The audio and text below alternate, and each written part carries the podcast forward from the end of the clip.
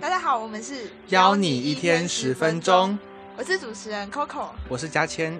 我们今天要谈的主题是路边的小庙别乱拜，谈阴庙跟阳庙的差别。哎，其实讲到这个这个阴庙啊，就是我们家小时候还蛮忌讳。就是阴庙这个东西，就是如果假如在路边看到那种小庙啊什么的，然后我妈妈都会说，就是呃不要去看它，或者是看别的地方，就好像阴庙是不是有点可怕？总觉得有点可怕的感觉。对啊，就是我妈小时候也会就是千叮咛万交代，就是不要乱看什么的。但其实就是我们在课堂上有介绍过阴庙跟阳庙的差别。是哦，他们有什么不一样的地方？嗯，我觉得他们其实呃。概念上并没有差很多，就是都一样是拜，但可能就是拜呃神明或是呃人转变成的鬼而已。像阴庙的话，规格上它通常不会有天井，而且会特别将庙宇的屋檐做的比较低，就是可以让阳光不要那么容易照进庙宇，然后营造出阴森的感觉。在传统上认为偶数是阴数，所以就是阴庙在盖的时候会。让台阶跟窗棂的数目都是偶数。那如果你担心就是你没有时间数那些阶梯还是什么的话，其实有一个蛮直接可以判断的方式，就是在它的门上面通常会有一个对联，然后写有求必应这样。哦。而且阴庙通常没有神像，多半是只有石碑或是文字，或是把就是那位人或是鬼的。骨灰放在就是供桌底下，所以如果你真的有机会去拜一庙的话，可能就是小心不要就是碰到或是撞到他们的神，就是的那个骨灰坛这样。哦，原来是这样子哦。嗯。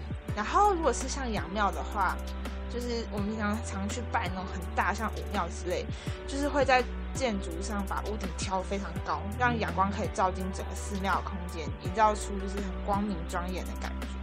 然后和一庙相反是，就是呃奇数会被认为是阳数，所以在建筑法则上，他们的台阶和窗棂都会是奇数，然后也会供奉非常多尊的神像。哦，原来是这样子啊。那嗯，除此之外，在祭祀上面也有一些美感，就是像。你在拜阴庙的时候，就是不论你许什么愿望，就是只要你成真，就一定要去还愿，不然他就会缠着你。因为毕竟他替你实现了这愿望，那你也要给他应该有的，就是还愿的东西，这样。嗯。所以基本上，大部分去拜阴庙的人都是拜和赌博啊、财气相关。就是你常可以看到半夜有那种阿姨啊，就是有那种阿姨，就是会拿那个沙子，然后。散在那个庙前面，然后就会期待有那个名牌的数字浮出来，就是蛮有趣的。哦。然后也会有女生去拜桃花，但有一件很神奇的，就是蛮神奇的事情是，就是通常不会有男生去阴庙拜桃花，因为有一些传统的说法会说，就是你在拜阴庙的话，阴庙里面的女鬼会吸干你的阳气。就是我觉得有一点，嗯，小小的，嗯，重男就是男女不平等、性别歧视的部分。对。可你知道，好，就是其实这个这样子男女不平等的问题，在就是传统民俗上其实还蛮常见的。哦，就是就像你有听过姑娘庙吗？嗯，好像有。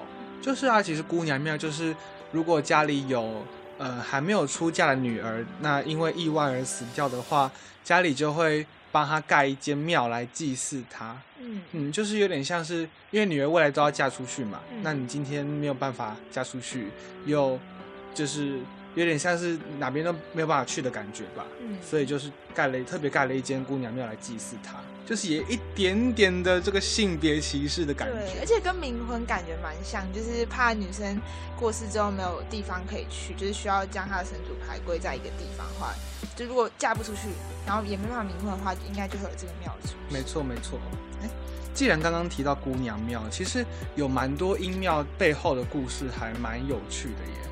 就是像你有听过十八王公庙吗？嗯，好像好像有，是不是在新北市？对对对对对，它其实就是在呃新北石门的一个海边。那呃，那你知道十八王公它指的是什么吗？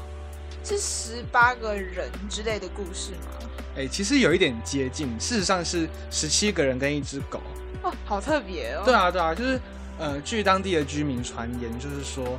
呃，那个时候是十七个人跟一只狗啊，他们就是在一艘船上，嗯，然后后来这艘船就是发生了船难，后来就是这十七个人都走了，然后当地的居民啊就做了一个石窟要来安葬这几个人。嗯那在安葬完最后一个人的时候啊，这只狗狗就跳了进去，然后当地人就把他们一起合葬了。哈，所以那只狗就是就是算是很忠心的，然后跟它主人一起被活活的埋在里面，是没错、啊，这这个故事其实还蛮特别。对，蛮特别的一个走忠心感人的路线。，对，没错没错。那像十八王公庙是北部蛮有名的阴庙嘛？哎，那你知道台南有什么蛮有趣的阴庙吗？之前在课堂上就是老师有带我们去参观一个飞虎将军庙，我觉得哦还蛮有蛮有趣的，就是就是飞虎将军庙是台湾少数供奉日本人的庙宇，就是在二战时期，就是飞虎将军本名是山浦茂丰，然后在二战时期就是驾驶着战机和美军对战，然后在战争的时候就很不幸的被击中，然后在即将失事的时候，就是为了避免飞机坠落在人非常多的村庄，他就没有立即的跳伞求生，反而是继续驾驶的飞机往外围空旷的余温啊农地往那个的方向开，所以也也有点算是错失了黄金的逃生时间。所以最后他虽然来得及跳出就是机舱，但是很不幸的被美军的战机击落，这样。嗯嗯嗯嗯，所以于是附近的居民就在正安堂庙地一带，就是呃，常看见这位将士的鬼的的亡灵，哦，所以也因此在一九七一年的时候，嗯，就是修建了这个庙。哦，原来如此，其实还蛮感人的耶，这个故事。哎、就是其实关于飞虎将军庙啊，我之前有在有看过一个蛮有趣的新闻耶哦，真的吗？对啊，就是在大概几年前吧，嗯。就是飞虎将军庙它要嗯盖一座环保的金炉，蛮跟上时代的，没错没错。环保的概念。没错，庙也要也要追求永续跟环保。嗯，对，然后啊，就是盖好盖好这个金炉之后，就是要呃恭请这个将军降价来帮他们开炉。嗯，那这个党基降就是受到神明降价之后，竟然他就是在纸上写出了日文，而且啊用就是用的词不是我们现在现代用的，而是嗯大概七八十年前会使用的哦文字跟语法，就还蛮还蛮有趣的。就是对啊，感觉他就是神明真的有降，就是降临的感觉。对啊，对啊，而且其实这样子这样感觉下来啊，其实阴庙也不全然是都是可怕的故事、欸，嗯，就是我觉得一般人好像都对他有一点点误解吧。对，其实他们一开始也都是人，他们只是就是在转身之后被大家供奉起来，所以其实只要了解他背后的故事，还有正确的祭祀方式，不要去冒犯到他们的话，就是阴庙其实有非常多耐人寻味之处。没错没错，而且其实阴庙也算是一个台湾蛮独特的民俗文化之一吧。嗯，所以以后在路边就是看到那些庙宇的时候，其实不用太避讳，就是只要保持尊重的心，然后不要去刻意触犯一些禁忌或是挑衅的话，我觉得应该就是相安无事。没错没错，而且就像是前面刚刚讲的，就是我们可以用一些外观的方式，很明显的来分辨哪些是阴庙，哪些是阳庙。嗯那在祭拜前要记得看清楚，我想应该就没有什么问题了吧？